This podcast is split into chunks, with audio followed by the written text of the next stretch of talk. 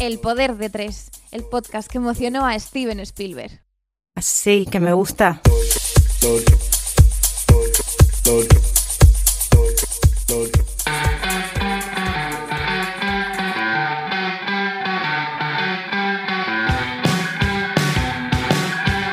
Sintonizando pa'l mundo.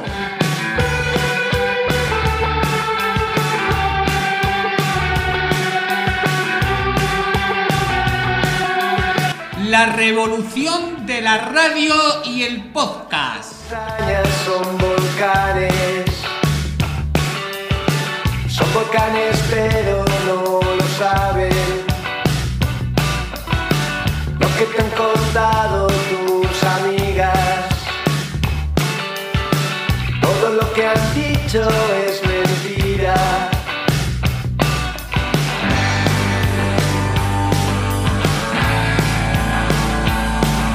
Ana Rosa sintonizando en estos momentos.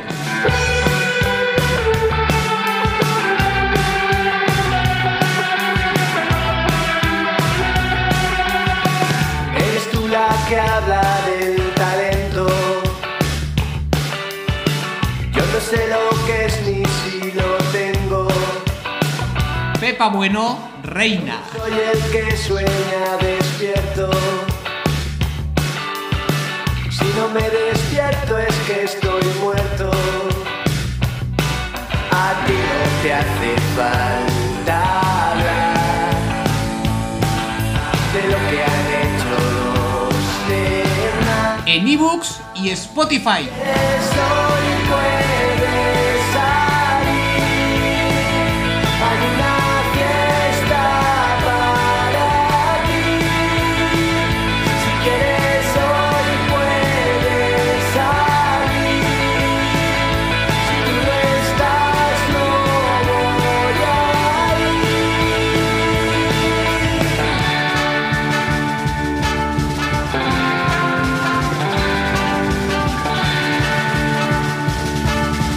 Desde Llanes para el mundo entero, Begoña Digar.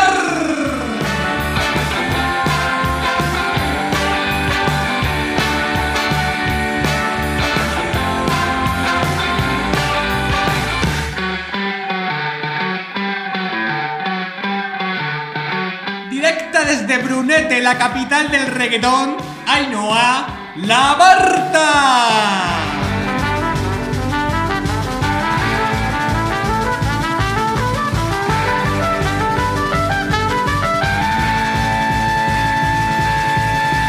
Bienvenidos al Poder de Tres.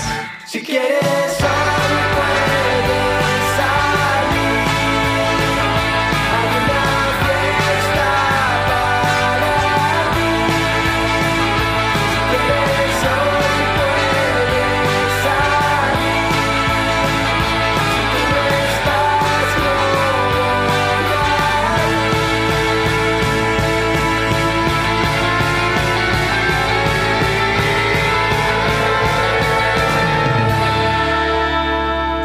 ¡Bravo!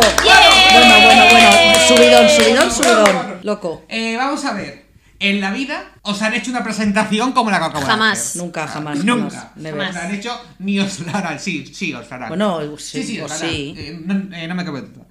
Eh, Vale, genial, vale. ¿Cómo pruebas? estáis? Eh, buenas tardes, noches o días a todos los eh, oyentes y oyentas y a Ainhoa la Marta. Sí, ¿Cómo o sea, estás? Ay, no, la Barta soy yo, no mires a Begoña. ¿Cómo estás? Muy bien, que estoy en camiseta de manga corta y he venido dando un paseo. Muy feliz. Muy feliz de la vida. Pues sí, y hace sol mientras grabamos. Eh, Begoña Digar. ¿Qué Hola. tal? ¿Cómo estás tú? Pues yo fenomenal también, estoy encantada, ya es primavera, ya hay una hora más, aquí y en las Islas Canarias, y todo, bueno, feliz. La vida me sonríe, aunque, bueno, no lo sé, me sonríe, no lo sé, yo hago, yo quiero creer que, yo quiero creer que sí. Que sí, hombre, que sí. Y si, y si te da limón es una limonada y frases de. Venga, frases de mierda de Mr. Mr. Wonderful. Wonderful, claro que sí. Abajo esas frases, por, Por favor. Eh, eh, bueno, eh, sin más dilación, ahí no a la Barta. ¿De qué vamos a hablar hoy? Hoy vamos a hablar de primeras citas. Bueno, bueno, bueno, me encanta este tema. Aviso de que vengo un poco ñoño, ¿eh? Qué horror, qué peza. Nosotras no. Sí, yo ¿No? sí. Ni El tema de primeras citas Venga. es bonito, ¿no? Sí, sí, que sí. Pero Yo vengo a hablar de miserias. Bu- Bueno, vamos. De miserias también. Depende de la primera cita. A ver, también- vamos a, a ver, vamos a ir viendo cómo es. Tenemos muchas miserias también. Bueno, a ver, ¿qué nos A ver. cuentas, Ainhoa? A ver, a ver. Yo vengo a hablar de los nervios que tienes cuando vas a una primera cita. Eh, ¿O sigue pasando eso? Sí, sí. A mí siempre, pero es verdad que ahora he conseguido controlarlo más. Pero vamos, que yo iba a las citas como si me fuera a examinar otra vez del carnet de conducir. O sea, en plan, ¡ojo! ¡ojo! Que hoy te ponen nota. Tres faltas y para tu casa. Hostia, yo iba así, te lo juro, de querer esconderme fatal. Es pues una eso, mierda, ¿eh? Es una mierda. Una mierda, absolutamente. Y además es que es un error enorme pensar que vas a ir como un examen y como si el otro no fuera el mismo plan que vas tú. También. Porque juegas en la misma liga. Eso es verdad. Que los dos van de cero. Pero bueno, es verdad que cada uno con sus nervios se gestiona como puede, por eso volvemos a, a recomendar la, la terapia, porque la terapia te ayuda a no ir nervioso, porque es una cosa de querer controlarlo todo y oiga, usted no lo puede controlar todo, ni todo va a ser perfecto, porque no existe la perfección. Bienvenidos al mundo. Bravo. ¿Cómo, cómo nos la teoría? de- Arriba la terapia. Sí, luego aplicarla. En fin. El otro día, investigando para esto de, de- del podcast, eh, miré en Google, Mr. Google, y he entrado en una página de psicología y mente, Ajá. que hay un montón de cosas de estas de psicología, pero es verdad que lo que decían sobre la primera cita y por qué nos poníamos nerviosos, me parece que tiene sentido. Y os lo leo. Se debe a que percibimos un riesgo de que algo puede salir mal y hacer que el encuentro sea desagradable, lo cual nos representaría un malestar emocional para nosotros.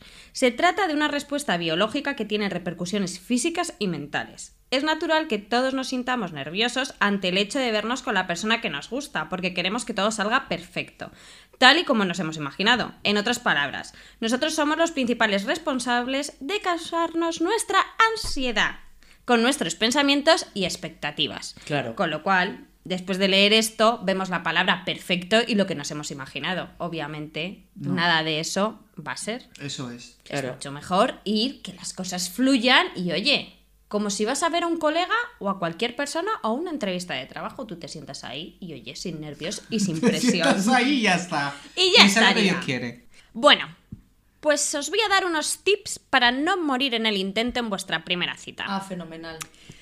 Bueno, los ver. dos vais a lo mismo y estáis en la misma condición. Esto, grabároslo a fuego. Cero dramas el siguiente. Vas a quedar con una persona como si fuera un colega. Lo peor que puede pasar es que te tomes un vino rápido y en 10 minutos estés fuera de allí. Con lo cual, no Bueno, vale, un momento. Sí. Seguimos con los tips. Eh, Diez minutos, o sea, eh, es una liada, en plan a los diez minutos decir, me quiero ir. Eh, bueno, que a mí no me ha pasa pasado, nada. quiero decir, a todo el mundo le habrá pasado alguna vez, pero, Hombre, eso es una puta pero a mí, mierda a mí ha me, da, me da como mucho pavor decir, me voy, ¿sabes?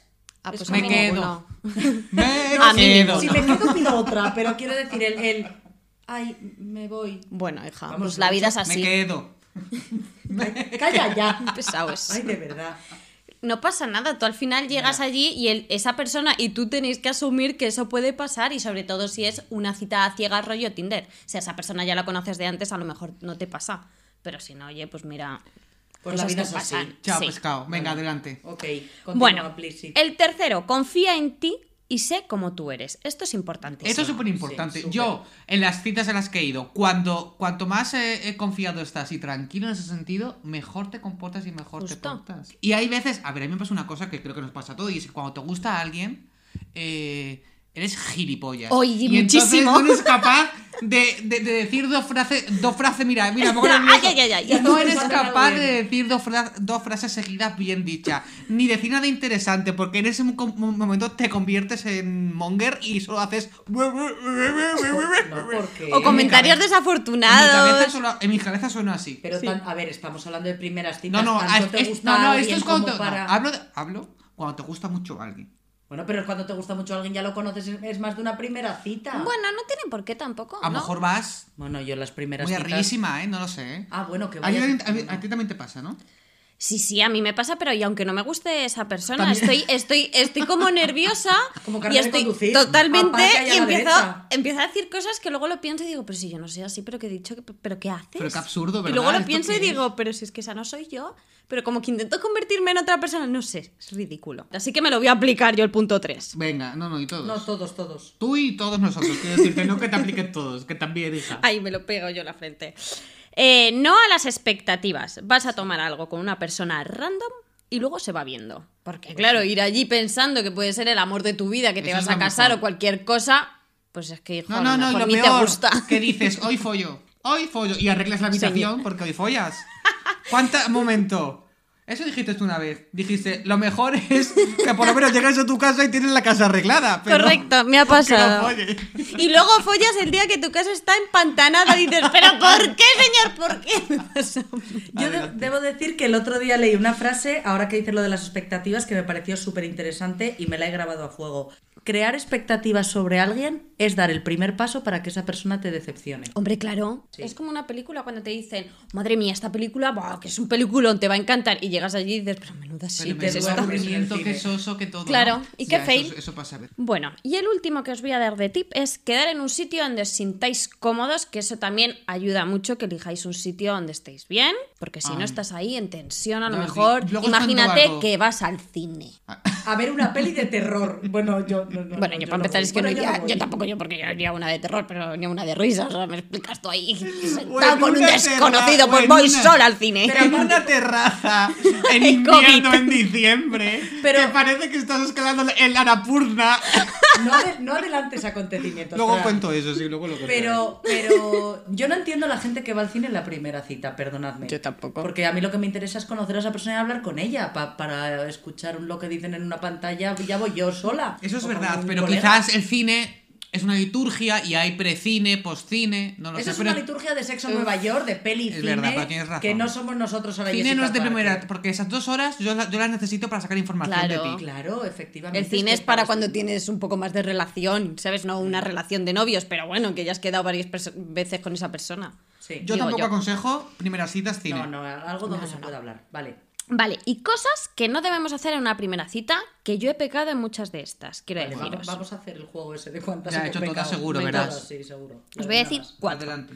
La primera, no hacer interroga- interrogatorios y que aquello se convierta en una entrevista. La, en realidad la cita debería fluir y la conversación por ambas partes debería ir fluidita. Pero a veces Y no pasa- atosigar a preguntas ahí todo el rato. No, yo no atosigo, Pa, pa, pero pa, a pa, veces pa. pasa que la otra persona contesta con monosílabos. Ya, eso es una Y que tú te ves obligado a, llevar seguir. todo el, ri- el rato eh, la rienda. Eso es una mierda. Mira, señor, sinvergüenza. ¿A qué ha venido usted? Usted, claro, ¿a qué ha venido? ¿Que yo te entretenga esta A una tarde? entrevista de trabajo. Claro. ¿Eres, ¿Eres tú Ana Rosa Quintana en ¿Soy esa la Rosa cita? Quintana yo? Ojalá. Pero a mí no eso, lo soy. sobre todo eso pasa más en Tinder. En Tinder pasa mucho que tienes que estar ahí todo el rato preguntando y hay gente que solo... Durante la conversación dices Sí. en la app. Bueno, la- el segundo punto también me parece muy importante y es quedarte la superficialidad de tu vida. Tampoco hace falta que le cuentes tus dramas y tus, tu Estoy vida entera Ya, a una contigo, persona. O sea, vas a contarle algo que, que parezca, pues eso, una persona normal, divertida y ya está. Si empiezas a contarle ahí tus dramas o el día de mierda que has tenido en el Vamos trabajo... a ver, el cajón de la mierda no, no. lo abras. Es Porque tú sabes que en cuanto lo abras va a salir corriendo. Perdón. En la primera cita no lo abras. lo Perdón, irás aquí tengo, aquí tengo una ob- objeción pequeñita. Adelante. Si has tenido un día de mierda, en plan, bueno, he tenido, o sea, no tienes que ser tampoco la persona más alegre del mundo y más optimista. de, Totalmente. todo es fenomenal. Oye, si has tenido un día de mierda, en plan, oye, mira, pues me pillas ahora mismo que acabo de tener una bronca con un compañero, con mi jefe, con mi madre, con un colega. No pasa nada, o sea, se puede tener, o sea, no va a estar toda la cita siendo una nube negra. No, No, eso hombre, no. claro. Pero, Pero no siendo Mr. se refiere a no abrirte en canal en la Eso primera es. cita. Eso- eso ok, vale. Sincericidios, que ya sabemos es. de esto. Vale, en la vale. primera cita, no. Vale, o sea, sobre- protégete un poco, o sea, cuídate más porque hay gente por ahí muy. Sí, que muy sobre canalla. todo si no, pues bueno, que, que te abres ahí menudo drama, a lo mejor No es tu persona- psicólogo, claro, es tu eso cita. es, Es tu tal cita, cual. eso es. Pero Bueno. bueno, el siguiente que este, este me pasa a mí muchísimo porque me convierto en esa persona gilipollas que os decía antes, no te vendas mal, no te vendas mal, joder. Vas Que y- tiendes a atacarte. Sí, a ti mismo. no, a, a ser gilipollas todo el rato mucho. y a decir, es que yo soy una borde o bueno, No, yo creo que ahora yo ver. creo que ahora me pasa menos, me pasa menos si me lo estoy quitando de encima, pero yo iba ahí a decir, Todas mis pegas, ¿no? vamos, es que esta persona va a salir de aquí pensando que eres gilipollas porque cómo no lo vas a pensar si lo piensas tú Pero ahora si tú mismo eres- de ti. Si tú eres estupendísima. Ya, pues no, cuando estoy a la primera cita es que parezco una niña pequeña.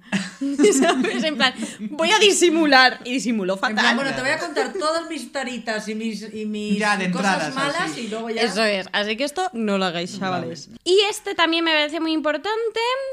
Y el último, los exnovios, exnovias e historias del pasado son el pasado. Y ojo, como esa persona en esa cita te esté pegando la chapa con su ex. Uf, porque de ahí sal, nada, de ahí nada, nada. sal por sí. patas, porque está muy bien saber la historia de la gente, Sí, porque lo han dejado, las relaciones y todo eso, porque a ti te sirven también como datos para, oye, si te interesa esta persona, pero ojo, que a mí el conejito Duracel me hablaba de su exmujer, que, bueno, en fin, no voy a dar más detalles, todo el rato. Y era como, uff, Pues señor, pereza, eh, hijo. Igual tienes que mirar lo del tema de Así tu acabó. expareja, Así acabó, claro, no. Claro, es que no, no. no. A ver, y además ten en Los cuenta. Y esta gente, esta gente que habla mal de sus ex, uff, eres un loca. sinvergüenza.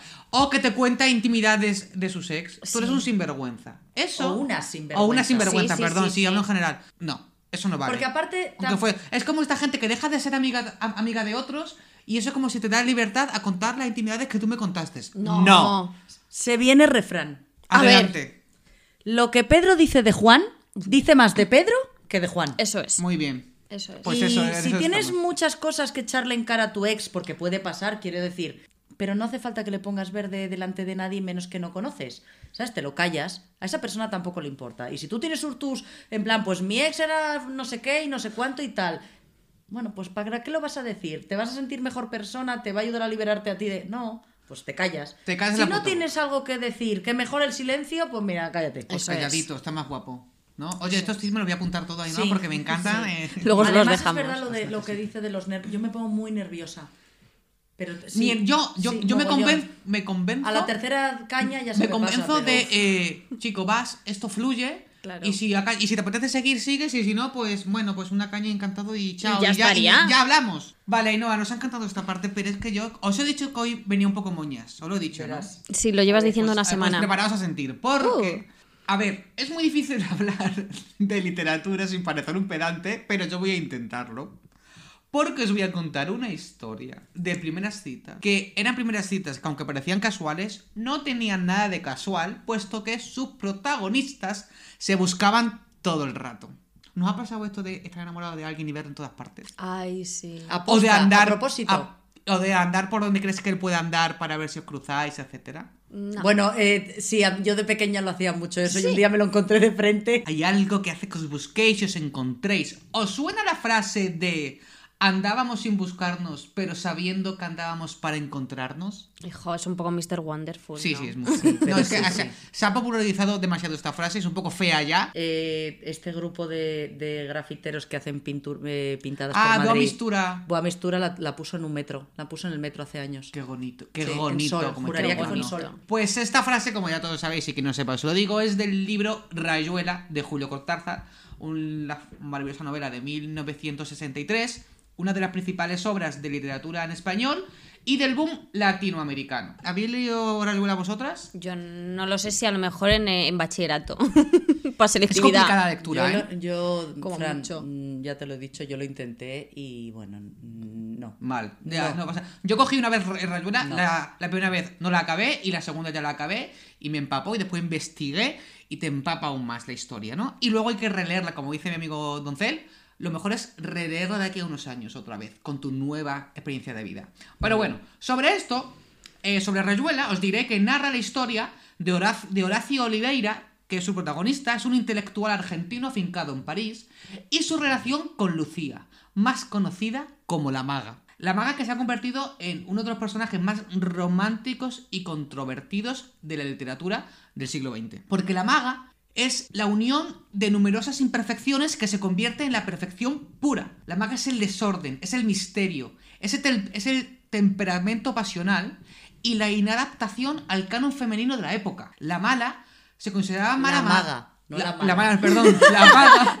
La maga. La maga La se mala consideraba mala madre siendo buena madre. Era la madre que sabía ser. En palabras de, de Oliveira, dijo que lo que más le gustaba de ella, de la maga, era que la maga nada en el río mientras que, es, que él solo lo mira desde O lejos. sea, que ella se atreve. Ella se atreve, ella se tira, ella se lanza. Y de hecho, su figura literaria fue ejemplo de muchas jóvenes de esa época que no querían seguir el estereotipo femenino de la época de ser buena madre y buena esposa, sino de ser libre. Vale, pues prestar atención porque ahora voy a saltar de la ficción a la realidad. Wow. Esto que cuento cuenta un poco, eh, bueno, Rasuel habla de mucho, pero en concreto es esa historia de amor y del personaje de la maga. Pero toda ficción se basa en una realidad. Y la pregunta que muchos se han hecho durante mucho tiempo es, ¿quién fue realmente la maga de Cortázar? Qué nervios. ¿En qué se inspiró o en quién se inspiró? ¿Cuál fue su primer encuentro, su primera cita de él con ella, no? Os hablo, enero de 1950. Edith Aron, de 27 años, alemana de nacimiento, pero emigró a, a Argentina después de la separación de sus padres, eh, inicia un viaje, ella embarca en Argentina, inicia un viaje de tres meses en el barco, el buque Conte Biancamo, no, Biancamano, desde Buenos Aires a Europa. ¿Y con quién coincide en ese barco? Con Cortázar, con Julio Cortázar. Oh, Ella dice del amor. que la primera vez que lo vio, eh, lo vio tocar tangos en el piano en el barco. Bueno, bueno. bueno, bueno. madre Estaba en el Tony bueno, 2. de verdad. No llegaron a hablar. Muy bien. Nunca he estado en el Tony 2, porque sé que es muy famoso en Madrid. no Pues no nada, vamos un día a tocar tangos Bueno, pues era el Tony Tony 2, pero el Tony 2 durante eh, tres meses que duraba el viaje, ¿vale? Entonces, ella dice... eh, ah, vale, coincidió con él, pero dice que no hablaron ahí. No- o sea, no llegaron a... Solo le- Ay, me solo encantan esas cosas. Eso es. La primera, eh, Edith dice, eh, ella dice luego en una entrevista en, La Nación, cuando ella tenía 81 años, que ella ya, cuando habla con él es cuando coinciden por casualidad en una librería de París. Y ella dice, Cortázar me reconoció, él a mí también, e intercambiamos unas palabras. Nos volvimos a ver, a cruzar en el cine, viendo a Juana de Arco. Luego, en los jardines de Luxemburgo, él estaba muy influido por los surrealistas y creía que esta coincidencia era algo importante, así que me invitó a tomar algo. Me leyó un poemita y hablamos de amigos comunes en Buenos Aires. Poco intenso, ¿no? El pavo. Ay, que se te pone a leer un Este, poemita. este amor es intenso. Ese amor es intensito. Rayuela es sí. intenso Puede que y sí. Cortázar amor también. intensito. Entonces, dentro de, de estas, eh, de estos encuentros así casuales que tuvieron, empezaron una relación que se terminó más o menos un año después, cuando eh, Cortázar tuvo que regresar eh, a Buenos Aires. En este tiempo, Edith Aron, ella era traductora y, y estaba estudiando a la vez y ayudó a Cortázar a encontrar trabajo como empacador en una exportadora de libros judíos, madre mía, que, eh, que quedaba en la esquina de su casa. Era el pretexto perfecto para que el escritor la visitara en la hora del almuerzo. Y dice Edith en esta entrevista, me decía que le hiciera una ensalada azul, que Cortázar era, era muy surrealista. perdón, un segundo. ¿Una ensalada azul. azul? Yo no tenía ni idea de que era eso. Entonces él tomaba cualquier ensalada y le llenaba de estampitas azules. Hacía todo el tiempo ese tipo de juegos, en los que yo nunca me sentí a la par. Me acomplejaba porque él sabía tanto y yo sabía tan poco. Aquí vemos un poquito. Ella no está bien, ¿eh? Hombre, si- no sé si está bien, es que él era mayor que ella. Ella estaba enamorada de un cerebro. Él era un intelectual, ya, pero bueno. Pero escúchame que le estaba diciendo una ensalada azul. A mí me dice eso y le digo, este pavo no que sea un intelectual, este pavo no está a- bien. Ainhoa, podemos seguir el reggaetón y entender el- la poesía en las Es- palabras. Se refería al queso azul, que era él muy fan. Ya, No, no, o sea, yo no, de verdad he No. supuesto que era por el queso azul. No, No, no, no. surrealismo de la época. Era, yo qué sé, la, Esa poesía, la la palabra, época ese juego, la palabra chica. y todo está Yo, yo me siento como ella. Va- Vale, pues efectivamente. No, pero Yo soy ella. No, pero ella las miraba por eso. Ay, Pues ese madre mía. Vale, yo estoy un poco Tú fuera. hubieras dicho, ¿cómo? No, yo le hubiese dicho, ¿What? este no está bien. Porque los Hay amores gente- de hoy en día son más pop. Hay gente que necesita tener a alguien al lado que te que te mire como desde lo bajo hacia tu altar. Igual le puede pasaba ser, eso, ¿eh? puede ser Sí. que con Cortázar la hablara con condescendencia. Tú lo Aparte también, gustara. él- él- ella era más joven que él, quiero decir que un cuerpo femenino y joven, femenino masculino joven, o sea, esta, es- esta Hombre, término- gana mucho, Heterotismo siempre de la persona mayor hacia un- una figura joven. Pero se sacaba mucho, había mucha diferencia de edad entre ellos. Mm, Pues no recuerdo, pero O sea, notable. sí. Vale. Em, en este tiempo, Cortázar había propuesto a Edith vivir con él, pero ella lo rechazó porque ella prefería vivir su independencia y seguir estudiando. Muy bien. ¿Qué hace? Un día, mientras comían, cuenta Edith, que Cortázar jugaba con unas chicas de spam, la miró y le dijo, tengo ganas de escribir un libro mágico. Y así nació Rayuela. Ay, me encanta. Tiempo después, Cortázar tuvo que regresar a Argentina y en esta etapa de, en, en Argentina en- entabló relación con su vieja amiga Aurora Fernández, que posteriormente, ya en París, se convertiría en su mujer. Bueno, Aurora Fernández fue la mujer de Cortázar mm, conocida. Tuvieron 14 años casados, después se, se divorciaron, pero bueno, ella era traductora como él y era, era un matrimonio muy simbionte. Eh, sobre esto, Edith Aron dice, a mí me hizo mucho daño su decisión de casarse con ella.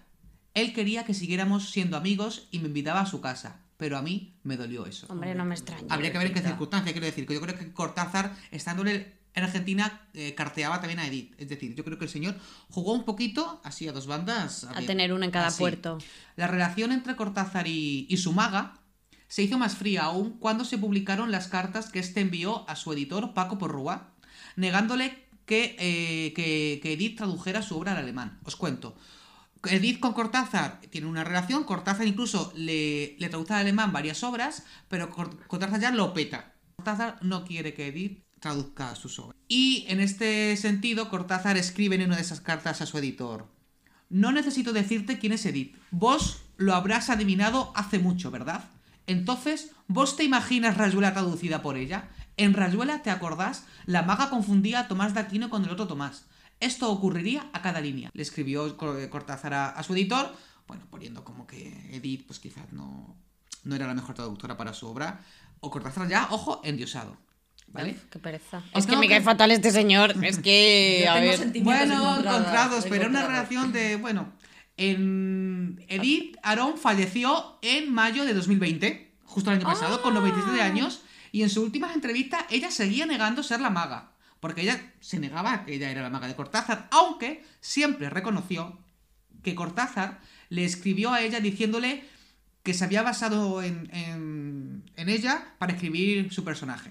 Y es verdad que en el libro relata cosas espontáneas que les pasaban, como el episodio en el que encuentran un paraguas viejo en una calle de París y le dan una ceremonia de entierro, que eso pasa en el libro, ¿no? Y Edith acaba diciendo que la maga no es más que un personaje literario y nada más, pero no es ella, ella nunca se ha reconocido así. Entiendo que ella acabar un poquito picada con Pero ¿y por, qué, ¿y por qué crean ese paralelismo entre la maga y ella? O sea, ¿cómo nace, cómo la gente descubre que ella es la maga? Porque entiendo que Cortázar se lo dice Hay a muchas ella, teorías, pero... eso, hay, mu- hay- hay varias teorías y hay varias mujeres de la vida de Cortázar que se autoproclaman eh, la maga. Ah, muy bien, claro. Sí, sí, hay varias. Luego ¿Quién no va a querer ser la Ser la protagonista de un libro, de una obra Y además ser, clásica? ser, ser una musa del siglo XX como es, como es el personaje de la maga. Pues sí, hubo varias reconocida por todos y por ella misma y por cartas de Cortázar solamente. Eh, Edith Aron y entre la vida de la maga y la vida de ellos dos, pues bueno, se, se asemeja un poco. Y para terminar mi moñería y mi ñoñería, os voy a contar un pequeño trocito de Rayuela que yo cuando lo vi eh, eh, eh, me quedé eh, ojiplático. Ojo. ¿Cómo? O sea, me quedé eh, patidifuso, picuet. Picuet. Picuet. Tuve una pequeña erección probablemente. Sí. sí, Sí, un sí. orgasmo literario. Un orgasmo literario, no, porque eso, eso es, eso es muy pedante, pero un poquito dura, puede ser. Podría ser. En este, en este pequeño texto hemos hablado de, de primeras citas, pues eh, eh, Cortázar habla de Horacio hacia la maga de un primer beso, de cómo es su beso. Dice así, me miras de cerca, cada vez más cerca, entonces jugamos al cíclope, nos miramos cada vez más cerca, y los ojos se agrandan, se acercan entre sí, se superponen y los cíclopes se miran, respirando confundidos. Las bocas se encuentran y luchan tibiamente, mordiéndose los labios, apoyando apenas la lengua en los dientes, jugando en sus recintos donde el aire pesado va y viene con un perfume viejo y un silencio. Entonces mis manos buscan hundirse en tu pelo, acariciar lentamente la profundidad de tu pelo mientras nos besamos como si tuviéramos la boca llena de flores o de peces, de movimientos vivos, de fragancia oscura. Y si nos mordemos el dolor es dulce, y si nos ahogamos en un breve y terrible absorber simultáneo del aliento, esa instantánea muerte es bella, y hay una sola saliva y un solo sabor a fruta madura. Y yo te siento temblar contra mí como tiembla la luna en el agua. Madre mía. Qué eh, recoge tus bragas que se te han caído. No, o sea, qué pereza. A mí me escriben esto y le bloqueo al instante. ver, o a sea, ver, hija. eh, cursis, Dios sántame Jesús, que si peces en la boca, que si flores en la boca, quiero, ¿qué quiero? ¿Vomitar? No A me ver, gusta. Bueno, es- Ainhoa me es- está destruyendo, no pasa nada, No, eh, Pero tú has leído fenomenal. No, es muy, es, es- es muy intenso y es. Para mí es uno de los motivos por los que Rayuela nunca, nunca me ha gustado ni me ha convencido. De hecho, a mí, a mí no me gusta dejar libros a medias y me pasó con Rayuela más de una vez. Bueno, no pasa, es un libro complicado y entiendo que, Me parece- eh, hay me que hay- parece para enfrentarse a él hay que coger el mood, el mood Rayuela, que es este. Claro, pero es que es un mood, o sea, con mucha calma y bueno, o sea, quiero decir, la descripción. A mí es que no me gusta mucho lo- la gente que describe tantas cosas. Yo soy más de Hemingway, esto es así, así y así, y así, y así, y así. Ya está. Vale. Pero Ole Cortázar, quiero decir, o sea, uno de los grandes. Uno de los grandes. De los grandes. Cortázar. Literatos. Ainhoa, ¿te vas a leer mañana? Sí. ¿Mañana empiezas? Eh, sí, en Semana Santa, vamos. De hecho, aquí al lunes eh, me lo he He terminado hecho seguro. dos veces. Porque sabes que eh, Rayuela, no- lo has dicho, ¿no? Ah, no, pero puedes leerlo como tú. O sea, Cortázar te propone varias formas de, re- de leer eh, Rayuela. Cuéntanos. Entonces tú puedes coger la que él quiera. Hay una que propone él, hay otra que es como un libro convencional y hay otra que te pone hasta la página tal. Entonces tú, como lector, eliges la que tú Te va diciendo primero el capítulo tal, luego cuál y luego tal. Y él, va a seguido, él da saltos entre, entre historias mentales y metafísicas de los personajes o entre la trama real de Ah, qué fantasía. Pues esto seguro que yo en bachillerato no me lo leí y lo busqué en Rincón del Vago. Pues sí. Pues, a ver, en Porque bachillerato no me hubiera- suena de no- nada. En bachillerato no me hubiera enterado del libro. Uf. Bueno, Begoña, a ver.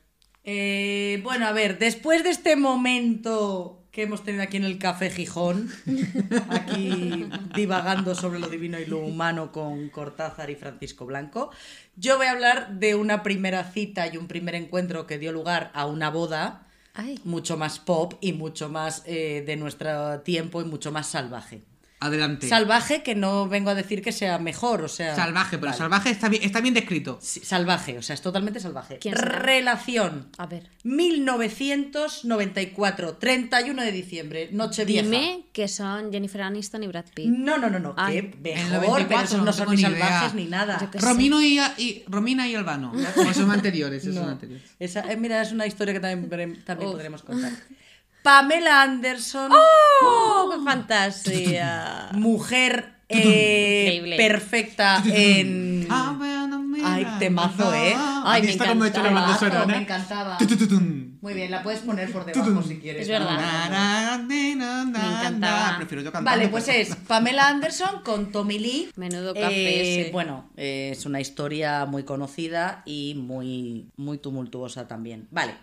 Nochevieja del año 94, ¿vale? Adelante. Están ambos en el club Santuari de Los Ángeles, que por lo visto ella era copropietaria en ese momento. El, hombre, el típico. Santuari. Hombre. Hombre, Donde- pues yo he sí. ido bastante a ese Hemos sitio, ido de ahí hecho. Hicimos un más dos el Sí. otro día para que nos Sí. reservaran. Primero íbamos al Tony 2 y luego al Santuari. Santuari. Eso es porque además tenemos jet privado, o sea que todo lo podemos hacer. Vale, pues la historia es que él está allí y hay una camarera que le da un chupito y le dice que está invitado por Pamela Anderson. Oh. Entonces él, Hija, que miseria también, un chupito. Bueno, la historia, la historia creo que cambia porque él se piensa O tenía. No, no, no, bueno, no, creo que era un chupito con pétalos de oro y no sé qué, o sea, Ah, vale, no, vale. no es un no de Jagger como nos dan a nosotros Vale, en vale. el Tony 2, no. No uno de pobres. No, exacto, no. A ver, es Los Ángeles, Santuari, quiero decir, ahí había bien de oro. Había dinerito. Vale, pues resulta que Pamela invita como a todo el mundo que está en el bar cuando dan las 12 a un chupito, pero él se piensa que eso se lo hace a él en deferencia porque él es Tommy Lee, que él es batería del- de un grupo de heavy, Motley Crue, creo que se pronuncia. Bueno, No me mires así. es que no... Eh, me, me riñeron porque me dijeron que yo te corregía a ti el inglés sin saber yo inglés. Obviamente, si lo hago por, por vacilarte, si ya lo sé. Aquí no nos corregimos nada, Aquí nadie, por nada, favor. chico. Bueno, yo un poco sí. Entonces él dice, ah, pues mira, ya que me ha invitado Pamela Anderson a un chupito, se lo voy a ir a agradecer. Total, que la busca por Qué él. educado, ¿eh, Tommy sí, sí, él sí, súper Hombre, educado. quería rollo con Pamela, A como ver, yo también se querría. acerca- Ahí ha yo- salido vigilante de la playa, ¿no? Ella sí, claro, ella ya era reina.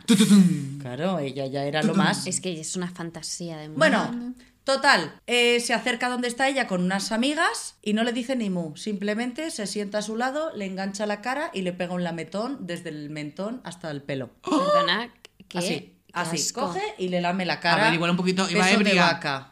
¿Cómo? Iba Él, ebria. es él a ella, ¿no? No, Él, ella, él, él. él, a Él a ella. ella. Ah, él a- o Él, sea, su ella- manera de agradecerle el chupito es lamiéndole la cara. Qué, qué, va- qué hetero básico. Qué O sea, heterobásico. es que le tiró la bueno, copa a ver, encima. Ahí van todos, bueno, me imagino Ay, no, que has Tom- venido hoy muy fina. ¿Por qué? Le tiramos la copa encima a Cortázar, también a Tommy Lee. No, a Cortázar no, a este sí que te chupo en la cara que huele a baba. Bueno, aparte, bueno, a ver, que es que Tommy Lee, bueno, a saber cómo iba, iba iría Claro, volando ¿cómo el iría? tío, porque cuidadito. Venga, adelante. Bueno, aunque la historia, él cuenta que hizo eso, ella cuenta que, bueno, fue como un juego entre amigas, pero bueno, que sí, que el lametón pasó. Eso pasó, ¿vale? Claro, Tommy Lee es un tío con... eh, él está casado, creo que dos veces, tres veces.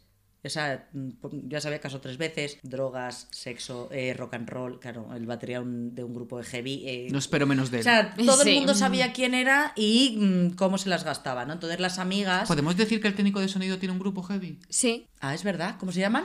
Fallen at Down. Luego también os lo dejamos. Os lo dejamos porque los podéis escuchar en Porque es Spotify. Y genial. molan mucho. Bueno. Bueno, si te gusta esa música, claro. Pues, eh, pues así. Eh, a Tommy Lee, bueno, entiendo que tu hermano no será un Tommy Lee de la no, vida, ni nada que espero ver. que lo no, sea. no tiene nada que ver. Total, que las amigas le dicen, oye, no te puedes liar con este chaval porque este tío, o sea, está fatal y bueno, es un peligro y chica, no, ¿sabes? No te metas ahí. Pero ella, bueno, pues le da su teléfono, empiezan a hablar, no sé qué, pim, pim. En esa noche vieja no pasa nada, ¿eh?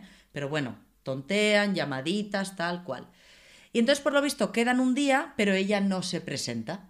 Él estaba como todo nervioso, en plan, bueno, esto va a ser apoteósico, la primera cita, todo, Hoy pero folló. ella, claro, pero no se Había presenta. recogido el recogido cuarto. el cuarto. Claro.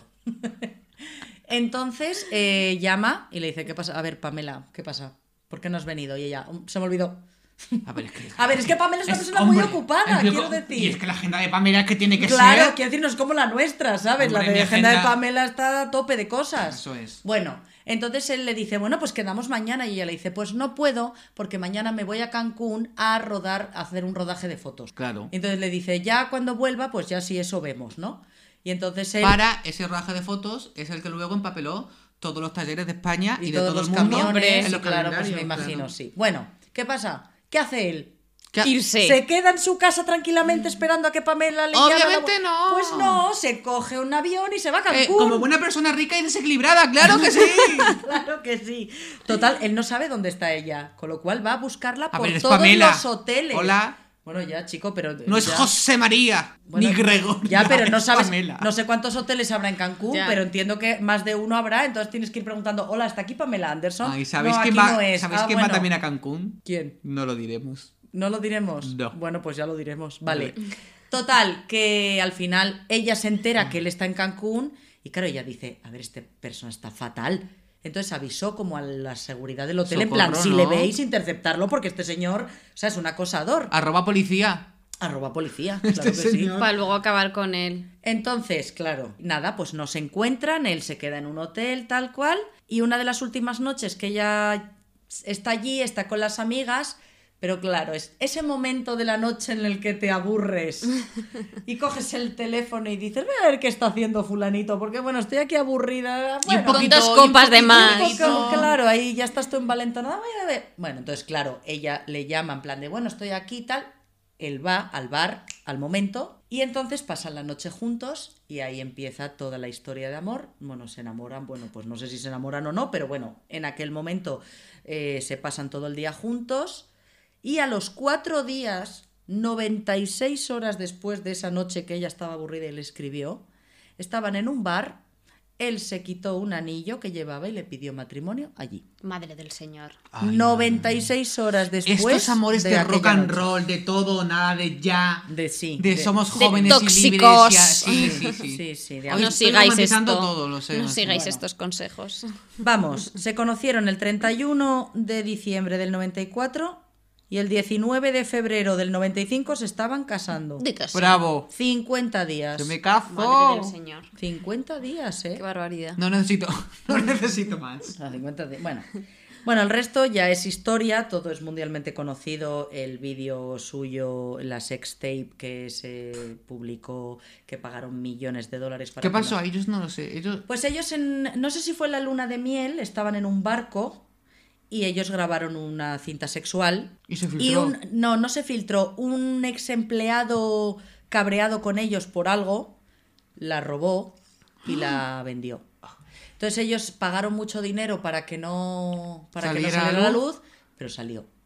Y se colgó en todas partes y aquello, bueno, pues eh, todo el mundo vio en aquel momento el vídeo de... ¿Un Pedro J? Mm, Bueno, sí, sí, un Pedro J. Pero Pedro J no salió, ¿no? No, Pedro J no estaba en ese vídeo. No, ¿Te imaginas? Tommy Lee? Pedro J y Pamela Anderson. Fantasía. El de Pedro J salió, bueno, sí, sí, claro. ¿Salió a que salió. Yo creo que no Yo salió a lo vi, yo lo vi. ¿Tuviste el vídeo de Pedro J? Te lo juro por Dios que lo vi. No me lo creo. Eso es Te güey. ilegal. lo juro por Dios Pero ¿cómo que lo llegó vi. allá en ese vídeo de No Pedro sé J? cómo llegó allá en ese vídeo de Pedro J, pero yo me acuerdo perfectamente. Cierro los ojos y veo la cámara grabando por la cerradura de un armario y a Pedro J con el corsé. Ya, ya, ya, ya. Que igual Bueno, nos denuncia Pedro J. Claro, Perdón, no, no se sé. puede. No, no, no. Perdón, perdón, Ah, pero es, es. Pedro Javier Manuel. Es Pedro Javier. Ah, vale. Sí, es vale. otro, es otro. Eso es. Alias, Es- es- alias Gregorio. Gregorio. Bueno, pues yo lo vi. O sea, yo me acuerdo de aquellas imágenes. Bueno, Yo el caso es que me lo he imaginado ahora, me da como. Bueno, pues est- Imagínate. esto salió a la luz, claro. Alcohol, drogas, palizas, eh, horror, maltrato físico. O sea, todo, todo, todo. O sea, todo lo que te puedas imaginar de relación tóxica lo tenían Pamela y, y Tommy. Y Lee, él. ¿Vale? Eh, ellos al final, eh, bueno, sufri- eh, tuvieron dos niños, pero hubo, como, como se esperaba, todo acabó en divorcio. Y yo quiero destacar una declaración que hace él, que me parece muy fuerte, que yo creo que sí que le pasa a mucha gente. No se dice, pero pasa, ¿vale? A ver. Al tener un hijo, estás creando a tu mayor rival. Una persona a la que tu esposa va a tener que querer más que a ti. Hubo un tiempo en el que, para Pamela, yo era el número uno. Cuando Brandon nació, bajé a la segunda posición. Y cuando luego nació Dylan, pasé a ser el número tres. Me convertí en inexistente. Y no, eso no lo pude aceptar. Te digo una cosa. Complicado, Bueno, yo- qué mentalidad de niño también este Hombre, chico. de esta cucu. Pero yo creo que hay gente que le pasa. Sí, yo creo que fíjate. sí. Hombre, claro. Creo que tiene que ser Vete a terapia si te pasa, por Claro. favor. Que tu hijo no tiene la culpa. Pero ¿Cómo la es esto envidia que es normal. decías que lo que es sexo, droga y rock and roll en realidad es... Es alcoholismo, cárcel y violencia. Eso es, Es que así. Eso es. Es que O sea, es- no es que- romanticemos las No, mierdas no. que son mierdas, No, por no, favor. Efectivamente. Aunque hoy estamos muy ñoños. No, no, No, bueno, a ver, yo creo que la relación de Pamela y Tommy Lee nunca se vivió nunca se vivió de manera romántica. Hombre, es que Siempre era como pintaba. plan, bueno, esto va a acabar como el Rosario de la Aurora. Estos dos estaban todo el día borrachos y colocados y les pareció una gran idea casarse y todo, pero Pero nada, nunca jamás se vio como... Bueno, es que a él había que verlo, macho, es que él metió, o sea, Pues es daba que da muchito mucho miedo. cómo lo asco. pongo, pero vamos a ver, cómo, pero como primera cita que te invitan un chupito y que tú te lamas, le lamas la cara, no, me- no Bueno, a sé. ver, no, Hombre, es que eso no. Eso, ¿ves? No iba a terminar bien. O sea, a mí que me laman la cara, pues no me Pues no, Era, era mm, Nochevieja en el 94. Es que Nochevieja en el 94 pasaba muchas cosas. Claro. Era normal el- lamerse la cara. Sí, era, era el saludo habitual. La cara de Ainhoa, no la estáis Pues, viendo, pero la cara de Ainhoa es eso no lo sabes. Oliendo a baba, qué asco. sabes, Es que. Bueno, y ahora llega el momento de hablar de las miserias. Tutun. Abriéndonos al mundo. De aquí al mundo. Ah, nuestras mundo miserias entero. te refieres. Claro, Ah, hombre, claro. A ver, ya hemos claro. hablado de las de. Tommy Lee, Pamela y Pedro J, pero ahora toca. Adelante. Vale. Eh, Ainhoa Labarta, buenas tardes, buenas, Hola. buenos días, buenas noches. Hola. Hola. ¿Tienes alguna mala experiencia como primera cita? Sí, siempre. Ah, sí. Sí. ¡Qué sorpresa! ¡Sorpresa! Vale, pues eh, Ainhoa para el mundo, cuéntanosla, por es de favor. decir que yo no suelo tener citas. No me ¿qué gustan tienes? las citas.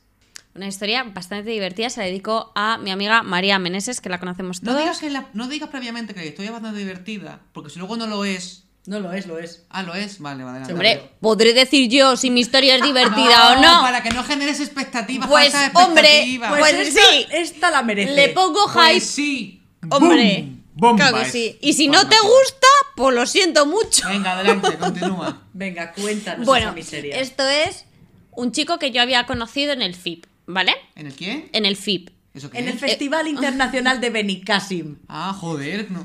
Fif. Estoy fuerísima. Perdona, ¿el nombre del chico? ¿O seudónimo o apodo? Cabify. Cabify. Cabify. Oh, precioso. Bueno, O sea, vale. va a ir sobre ruedas. Tum, tum. Es que es lamentable, ¿eh? Bueno, el caso, que le conozco en el FIP y yo digo, oye, este chico, qué interesante, qué mono, qué tal. Y además no me lo esperaba. que- O sea, porque le ¿Estabais de conocí. festival? Eh, En- pero en tienda de campaña, ¿en dónde no. estabais? Yo fui, este, eso es yo fui a este festival, yo fui a este festival por primera vez en mi vida invitada por una marca porque lo gestionaba una amiga mía, ¿vale? Vale. Vale. Entonces yo voy a ser reservado y resulta que este pavo trabajaba con mi amiga de esa marca. Ah, Ajá, bien. O sea, que Vale. había contacto además cercano. Sí, Vale. eso es. Entonces le conocí de esa forma. Y me pareció muy mono, tal, muy entretenido, no sé qué y cual. Oye, pues muy bien. Y al principio todo lo que me contaba era como, pues, pues, bueno, interesante. Vale. Tenemos la primera cita. Yo iba histérica. Pero esto ya en Madrid. Esto ya en Madrid. Pero yo os liasteis. No, no, no, no, no. Ah, no, vale. No nos liamos, simplemente intercambiamos teléfono o algo así y ya estaría. Y llegamos aquí a Madrid, quedamos y él me lleva a un restaurante que resulta que gestiona, o sea, que trabajaba también para ese restaurante o algo así. No voy a dar más detalles de esa persona porque no. Vale, ok. Entonces, vamos a ese restaurante, claro, yo encima de las primeras citas que tenía de- después de empezar a ir a terapia, que esas son tremendas, porque es que eres pues, fatal. Eres un robot, ¿no? Como intentando fatal, hacer fatal. lo que te Y encima, baby. O sea, aquello, aquello no, o sea, aquello no había problema. Festival, pero no debe ni casi. Aquello fatal. Bueno, y el caso que estamos ahí y me dice el pavo. Oye, tal, eh, eh, pues ¿te quieres venir a no sé qué discoteca o tal? Y digo, no, porque yo mañana trabajo, así que me voy a ir a casa, no sé qué. Vale. Me dice, ah, bueno, vale, pues nada, pues ahora me pido el Cabify y me voy. Bueno, pues hasta ahí, una historia normal y corriente. Normal. De repente. Tú te vuelves a tu casa. ¿Había No, no, no, bien? espera, que ¿Había toda- ido bien la cita? Sí, ¿Tú yo creo que. Yo creo, yo, Sí, ¿no? yo Normal, creía que bien. sí, que había ido bien. De hecho, o sea, lo típico que yo creía que, que, que igual surgía beso.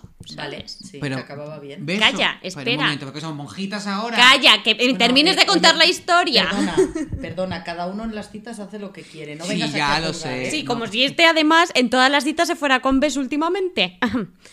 en fin, que llegamos. Karma. Estamos ahí. Estamos ahí, tal, no sé qué. Y dice, bueno, pues ahora me pido el Cabify. Y de repente, yo, claro, vamos a salir fuera. Y yo, claro, yo esperaba, pues, pues bueno, o sea, antes de pedirse el Cabify, una despedida, lo normal. Y de repente me dice, oye, oye, que, que me tengo que ir, que tengo el Cabify en la puerta. Y yo encima con todo el moco que llevaba, y yo, ¿what? Y yo, bueno, pues Pero dentro del bar en la mesa estaba ahí. Sí, sí, en la mesa todavía, como estamos nosotros aquí sentados, y el pavo coge y dice: No, no, que, que, me- que, que- que ya tengo el Cabify, que me voy ya. ¿En Ok, serio? Y tú sí. sentada en la Y silla espera, que aquí viene para mí lo mejor ¿Pero de pagó todo. o no pagó? Y de repente cojo, salimos fuera y me dice, nada, montate en el Cabify. Estábamos, o sea, al lado de mi casa, que era ridículo que me tuviera que montar. O sea, yo estaba como todavía en shock, medio borracho, no sé qué, tal y cual. Me monto en el Cabify para pararme en el, en el paso de cebra de enfrente. Súper lamentable. Debajo del este, plan, bueno, que es que yo me tengo que parar aquí porque tú bajas para Colón y yo subo para Santa Engracia y este cruce no tiene sentido. El caso que ya me bajo y digo, o sea, esta es la cita más surrealista del mundo. Y se fue. Y él se fue, se fue en Te Cabify. Ba- en el O sea, Cabify. te bajaste y adiós. Y adiós. Entonces, claro, Ay, luego es un chico con el que tuve, aparte de esta primera cita, tuve varias citas después, en la que la siguiente cita, si no recuerdo mal, también volvió a coger un Cabify de repente. Y yo en plan, no puede ser real. O sea, no puede ser real. O sea, llegamos al cruce de mi casa. Oye, que me voy, que llega el Cabify. Ah, o sea, que quedamos una segunda vez. Sí, sí, y quedamos una tercera vez. Sí, quedamos otra tercera vez, volviendo yo de Valencia, que me gusta mucho Valencia. ¿Es fan de Valencia? Siempre. Ella es fan de Valencia. Y de repente, ese día, se pone a jarrear, a diluviar y volvió a cogerse un Cabify. Esa vez me vino bien el Cabify porque me dejó en la puerta de mi casa. Ajá. Y dije, bueno, Pero, ¿por qué quedaste con él? O sea, mi pregunta Porque es, estaba, chica, Porque ah, estaba- estaba todavía en terapia llevándolo. todavía eso es. ahí. Yo estaba ahí un poco Vale, perdida vale, vale. y estaba yo insistiendo En sin insistir. Cuando Ah, estás en fatal. deconstrucción, Fatal. Y el caso es que a la pregunta que hacías tú de quién pagó aquella cena, que viene la mejor ¿quién historia pagó? también. Resulta, resulta que luego en, en estas tres citas o cuatro, quiero decir que lo peor de todo es que luego me lo pillé. O sea, Ah, luego follasteis. Pero en una, aleluya. como en una cuarta, todo muy random Vale. y nunca más volvió. O sea, no de hecho, sería nunca Cabify. no, pero, no, pero a mi casa vino a pillar en Cabify, siempre Bien. Cabify. Ay, bueno, Em, que en el transcurso de todas las de las citas yo me fui dando cuenta que en la primera cita él eh, no pagó, que en las siguientes historias había pagado yo y de repente me acordé que claro, el muy sinvergüenza en el único sitio donde hizo que invitaba era en ese primer sitio porque el tío tenía un acuerdo Porque hacía el trabajo a ese restaurante. El muy cabrón no pagó nunca. Y en la última que tuvimos, en la última cita ya, pedimos unos nachos y un tartar de ¿eh? salmón o algo así, tiene mm, más o menos. Yo además venía de merendar a full, no tenía nada de hambre porque resulta que al final no íbamos a quedar, pero bueno, al final sí que quedamos, la última cita que tuve con él, por cierto. Llega la cuenta, yo de verdad no había ni comido. Yo había bien, pagado, tenía hambre. sí, y yo había pagado el resto de veces y él además, lo demás. y él la primera vez no pagó. Sin vergüenza. Llega la cuenta y me dice, lo tuyo son 7 euros. No me lo creo, tío. No me lo Perdona, o sea, creo. llevas fardando toda la cita y toda la cena hablándome de tu mierda de es que muevo en tal festival, es que hago no sé qué, no sé cuánto, es que me voy a comprar una casa y eres tan hijo de Eres puta un miserable. que no puedes pagar Tío, 7 de euros. ¿Qué pasa? Y ahí ya no volví a Mira, quedar con La él. gente tacaña eh, debería morir, lo siento mucho. Bueno, no sé si morir, pero Sí. no debería compartir con nadie nada, porque Sí. es verdad. O sea, yo sí. A ver. Porque la gente so- soy- tacaña siempre va un paso por delante. Porque mientras que tú estás sí. disfrutando de la velada, él ya ha echado las cuentas perfectamente y él perfectamente sabe que tu cara de disfrute lo va a pagar. él ya lo sabe, la gente tacaña va un paso por delante siempre. No, Siempre, y a, a mí me, da mucha rabia, quiero decir, o sea, no, no tiene que ser siempre a escote, ni mucho menos, pero un día pagas tú, otro día pagas Claro. otro. O sea, eh, hay gente con mucha cara, sí. Y a mí me da mucha rabia. Yo soy de esa gente a la que no me gusta, no me- a mí no me gusta que me inviten. Y si me invitan, yo lo recuerdo perfectamente. Y no te preocupes que la próxima corre de mi cuenta, pero me pasa con, con todo el mundo, Sí. con amigos, con compañeros de trabajo, con quien sea. Pues a mí me debes una cerveza que no. ¿Ah, no sé, no sé. No lo sé, Yo soy muy despistado para esas No lo sé, Rick. pero es verdad que Pero me da mucha rabia. Y es que esa gente. Lo tuyo son 7 euros. Lo tuyo es mucha cara. Desde luego. Eso es lo tuyo. Eso es lo Sin tuyo. vergüenza. O sea, además es en plan 7 con 40. Qué miseria. Cómetelo. Esa ¿sabes? gente que estamos todos y de pronto sacan su, su monederito. A lo mejor estamos 40 en la mesa. Pero sin vergüenza. Y espera que pagamos cada uno un euro con 77. Pero vamos a ver, miserable. ¿Qué, qué beneficio O sea, nos ha hecho el Bizum, eh? pero, ¿Qué, qué- qué ventaja de y saca, vida? No, no, yo es que solo me he tomado una Coca-Colita y aquí saco mi euro 53 de la Coca-Colita. Bueno, y tú, Francisco Blanco, eh, ¿tienes alguna cita, primera cita miserable que contarnos? Tengo, eh, of course. Vale, me lo Eh, tengo muchísimas citas miserables que contaros, pero la última que os, que os contaré es una que ya te conté a ti, señora conocida, y a ti, desconocida. No lo sé te lo conté, pero te la cuento otra vez, que me pasó hace poco, y es que la verdad fue muy triste porque son las citas en COVID. Son una puta mierda. Y son tristes. Ay, Por- sí. son una mierda y es muy difícil llegar con COVID. Ya, ya lo hemos hablado aquí, pero de quedar, quedar con COVID es muy complicado, muy difícil. Pero bueno, os lo cuento. Yo estaba con mi Tinder juga- jugueteando. Aburrido, bien. así. Aburridito jugueteando ¿En la cita? casa. No, en casa. No, en casa. Ah, vale. Hubo un match con una persona y podemos llamarle Gregorio. Gregorio. y entonces, eh, jiji, jaja, hablando con. Y en total, un día cuadro y, y quedamos. Dijo Gregorio, pues tal semana puedo, no sé qué, no sé cuánto. Yo dije, vale, Grego, pues quedamos, no sé qué, muy bien por mí, bien, no sé qué, no sé cuánto. Entonces, Greg. Greg, quedamos. Y entonces, esto era diciembre, en COVID. Qué feo. A ver, se puede co- consumir dentro de los bares, pero Greg, Greg, Greg, Corry, Gregory, estaba un poco eh, alteradito con el COVID. Que yo entiendo perfectamente que, chico, el miedo es libre y hay gente muy, muy, muy nerviosa con el COVID, o no. Yo en toda esta etapa de COVID he estado épocas más nerviosas y menos nerviosas. Entonces Sí, yo entiendo que era. Pero, chico, de verdad. En diciembre, en una terraza de un bar para una primera cita, no es el mejor sitio. Entonces yo para eso no quedo, pero bueno, aún así, era allí, me dijo, terraza, sí, mejor, mejor. Ok, venga, ok, ok. Y yo allí, claro, me puse mono con mi, con mi, con mi pinky, todo así, claro, el tobillo al aire. Tenías que haber ido, tenías que haber ido con traje de iba- claro, efectivamente, pero yo no, sabía, yo no sabía ese dato importante. Entonces, no, no fui preparado para. Entonces, nos sentamos ahí no y hacía un frío y un aire, te lo juro. Pero yo estaba. eh, yo yo, yo eh, parpadeaba, digo, tengo escarcha en la, tengo escarcha en la pestaña ahora mismo. Estuvimos hablando, pero si- sinceramente, a ver, si seguramente que el chico es súper majo, yo creo que es súper majo. Y yo soy, yo soy súper majo, pero no me muestre majo, ni él tampoco se muestra majo. Ah, aparte de eso, el chico tuvo todo el rato puesta la mascarilla y solo se la quitaba para dar el sorbo a, a- a la bebida y se ponía vez la mascarilla. Entonces es yo estaba hablando con Darth Vader todo el rato. Y claro, entonces no era, entiendo- todo era, o sea, no sabía nada. Digo, es que me falta un traje protector entero, ¿qué hago aquí?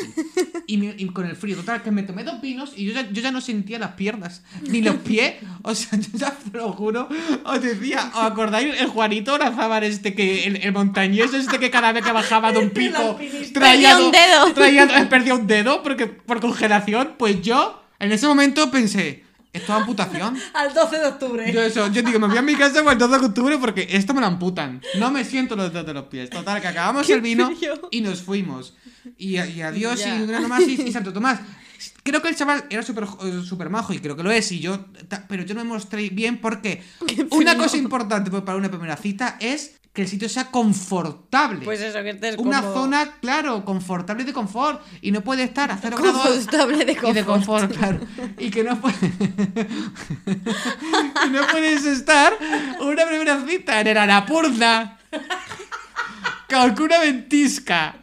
No es confortable. No, es lo que yo entiendo pero por es que no- confort. claro, es que, a ver, No. yo entiendo que la gente tenga, joder, reticencias a quedar por el tema del COVID y no quiera estar en interiores y tal. Pero es que, o sea, si. Pero es que si te luego arriesgas a ir a- pillas- claro, si te arriesgas a ir a una cita. Claro. Entonces, ¿qué pasa? soltar- No vamos- o sea, porque entonces entiendo no vamos que a no pillar, las tengas. ¿no? No, No vamos a porque pillar. entonces también entiendo que no las tengas. O sea, si no te vas a quitar la mascarilla porque tienes miedo hasta de hablar con una persona, no- obviamente no te vas a acercar a A mí me a dices, besarla. vale, sí, quedamos a tomar algo, pero en terraza y yo no quito mascarilla, entonces yo sinceramente digo, pues me quedo en mi casa y no pasa nada. Y ya Claro. quedaremos otro día cuando te vacunen en 2022. No pasa nada. Pero claro, entonces nada, yo ese día que pasó, que llegué a mi casa y al menos tenía la casa recogida. Claro, Pues muy bien. Eso es. A ver, Begoña. tú ahora, porque aquí estamos todos de mierda. Bueno, a ver, yo voy a contar una cita que pasó. Toda esta gente de la que hablamos algún día eh, eh, se puede, o sea, nos puede escuchar y se puede amotinar contra, contra la nuestra, ¿eh? Y Que no hay nada, hay nada. Y, hay- Hombre, yo el mío podría darse por aludido y que espero que haya dejado de ser No, un a ver, rate de coger Cabify. Rata. no, yo creo que esta persona, bueno, no sé si llegará a dar a... No, no, bueno, no lo No, sé. yo creo que tampoco. no, no. Venga, no nos importa. Bueno, a ver, eh, nada, yo conozco a un chico en una discoteca que era colega de una amiga mía y bueno, pues como que me pareció muy mono, muy salado y tal, muy majete. No pasó nada esa noche, pero quedamos para una cita, ¿no? Y Pero en tu cabeza pasó. ¿Cómo Ah, pasó? No, bueno, a mí me pareció súper salado y tal, pero bueno, esa noche Nada. jura... No me acuerdo. Ah, bien, bueno. Juraría que no pasó. Es que No, no pasó. tus noches de no te acuerdas pasan muchas cosas. No, Sí, pero si no, no, pero si acordar, no, ¿no? pero si pasó algo en el ¿No? bar, no, no, fuera del bar no pasó nada. No pasó nada. No, no, no, chico, me acordaría, digo yo, no sé. Vale, sí, sí. No bien, sé, bien. yo Bueno. por lo menos sí. Total, que quedamos para una cita. O sea, esto hace, yo qué sé, Una yo date. tendría 23 años. Yo o ahora sea, digo una date. una ¿Cuándo es- date. ¿Cuándo es bueno, la date? Una date. Total. Empiezo a hablar con él, el chico era veterinario. Muy ¿Vale? bien. Muy bien, yo Y necesito uno de era de esos. estas personas. ¿qué te pasa? hija? Que ¿Qué tengo te seis gatos pata? y un Ah, erizo. vale. Bueno, pues te paso su teléfono si lo encuentro. Total, yo quedo con él y es de estas personas, pues sí que le cuesta un poco él entablar la conversación y como que yo llevo el, el ritmo todo el rato, ¿vale? Yo que estudio periodismo, pues bueno, allí.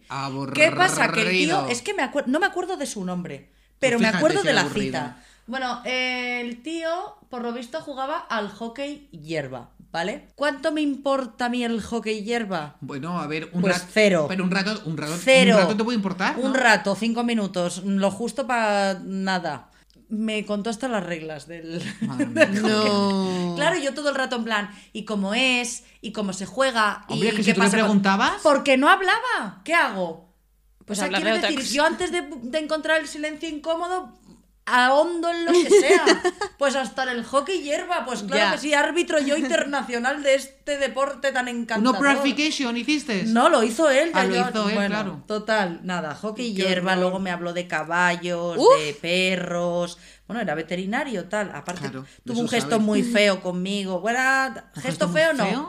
No, gesto feo no. Yo me acuerdo que estábamos hablando de perros y le dije, a mí me gustan mucho los Doberman porque tienen una piel negra muy oscura y muy brillante y me encanta ese tipo de piel. Y se me pone así como tontito y me dice, piel no, capa. Y yo, ¿perdona?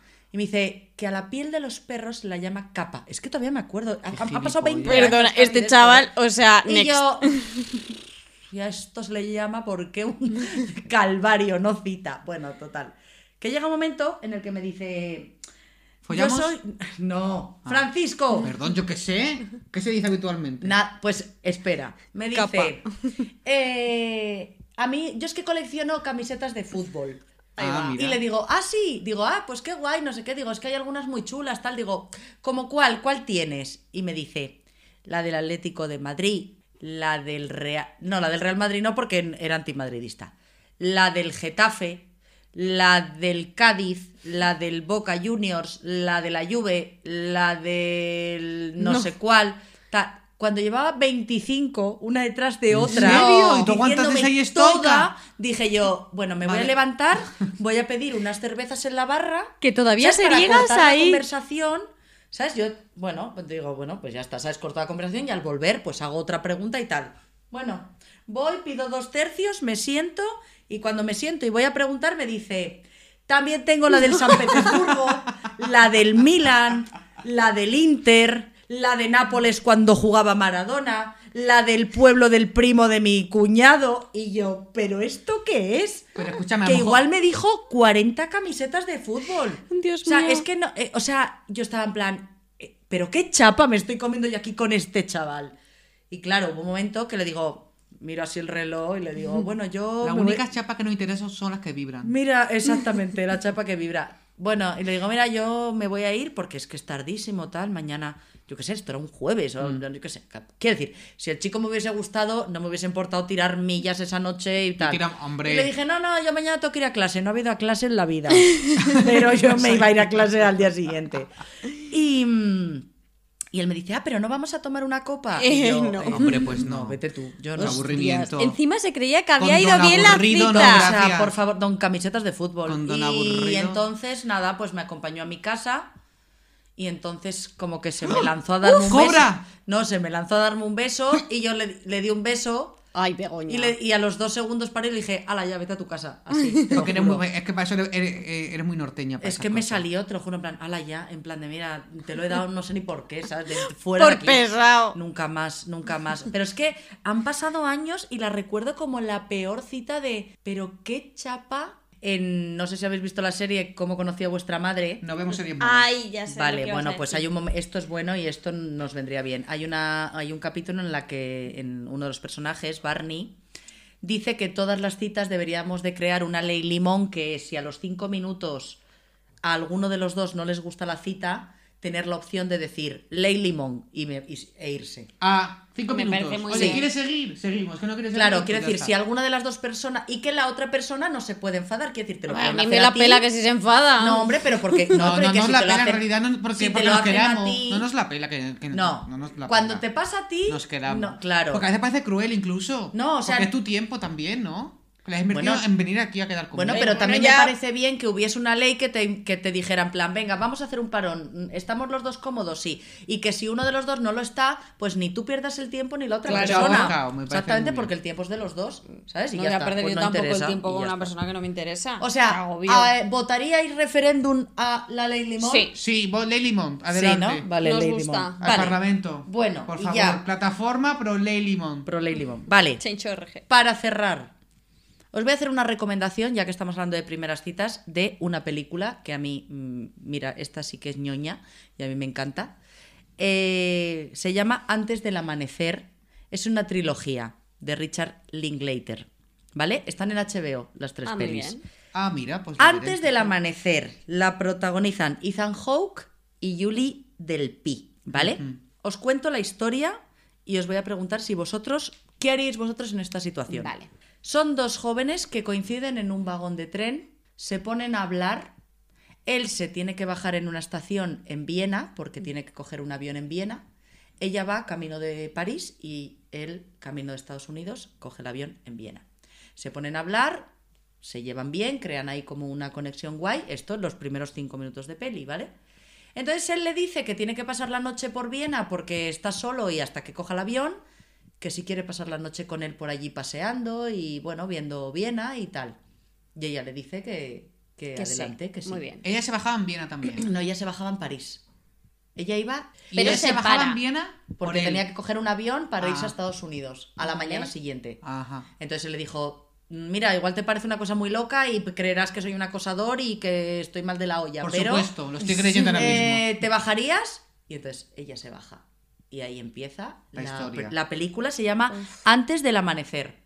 Están en HBO, hay tres. Antes del amanecer, antes del atardecer y antes del O anochecer. sea que salió bien el tema, por lo que Bueno, Bueno, yo no os lo voy a contar cómo sale el tema. Vosotros, si fuerais ella, ¿qué diríais? ¿Sí me bajo contigo o mm, mira, Mm, no? yo creo que no. No, vete a un museo. Estamos en con- contacto. Yo diría estamos en contacto. Justo, o sea, yo creo que no, sobre todo si mi destino es otro. Si fuera ese mismo destino, quizás.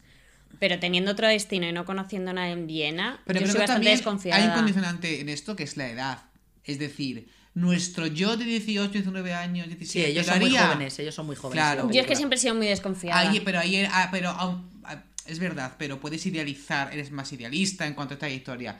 Nuestro yo de 30, te digo yo. Es que y si, dice- y si es el amor de tu vida, Bueno, pues escríbeme en WhatsApp y que no había de aquella. No, a ver, no Pues hay le das el teléfono. Año 1994. Que ¿eh? me Chica, le das el teléfono, que te Que no hay amor de tu vida, no existe el amor de tu vida. Hay, hay Una muchos- hay cartita. muchos amor pero imagínate que esa es una persona. Bueno, Hija, que te mande una No, carta. No, ok, no voy, que no voy a juzgar vuestra. vuestra... Tú te bajas, por lo que yo veo. Me, yo me bajo. Pues está, pues entonces si tú te bajas, no nos obligues a bajar contigo. Sí, porque me daría miedo. Bajaros. Bajaros y yo, seguir. yo no me 10 pasos bajo, yo sigo, tú sigues también. Yo sigo. Pues ya está, tú Le señora. doy mi teléfono, adiós. mi dirección, mi Vale. algo, si quiere, pues Mándanos A ver, que ella vive en París y él en Estados Unidos, quiero decir, eso no se iban a volver a ver nunca más. Pues ¿Es entonces, ahora o nunca? ¿para qué me bajo? Claro, pues. ¿Ahora o sí, nunca? Pues, Pues nunca. Bueno, vale, ok. Bueno, pues de todas formas os recomendamos la peli. Yo os la recomiendo, a mí es una de mis favoritas. De estas así románticas y tal, es, es intensita un pelín. Pero Ah, como es- Rayuela. No, no tanto como Rayuela, es, es no. Además sale Ethan Hawke, que a mí me vuelve loqui. Bueno, a ver, pues ya estaría, ¿no? Ahí ya estaría. Bueno, chicos, que recordad que compartir es. ¡Vivir! Vivir. Entonces, por favor, compartir en redes, hablad del podcast si os gusta, si no os gusta, pues no habléis mal del podcast, compartirlo, decir a vuestros amigos, oye, esta gente que cómo mola este podcast, seguirlos también en Instagram, por favor. Arroba poder barra baja de Tal tres. cual, Con un el número tres, Conectamos número. con nuestra community manager, Ainhoa Barta. Ainhoa Y Begoña Barta, Digar. ¿A cuántos, cuántos Mira, Bego ha dicho tenemos? antes que teníamos 99. No, menos 10. 89. Ah, 89. Bueno, por favor, Vale. a Por ver. favor, tenemos que llegar al 90, por favor. Seguidor 90, Somos- te somos estamos súper- Mira, os esperando. digo una cosa. Triste Cuando es llegue- pedir, pero más triste es robar. y yo os pido que nos sigáis. Cuando lleguemos a 100 seguidores sorteamos una cena con el poder de tres. Yo sorteo un calcetín usado de Fran Blanco que perdió. Venga, ok. Y yo un sujetador de Ainhoa. Muchísimas gracias por escucharnos. Un abrazo. Hasta la próxima semana. Adiós. Adiós.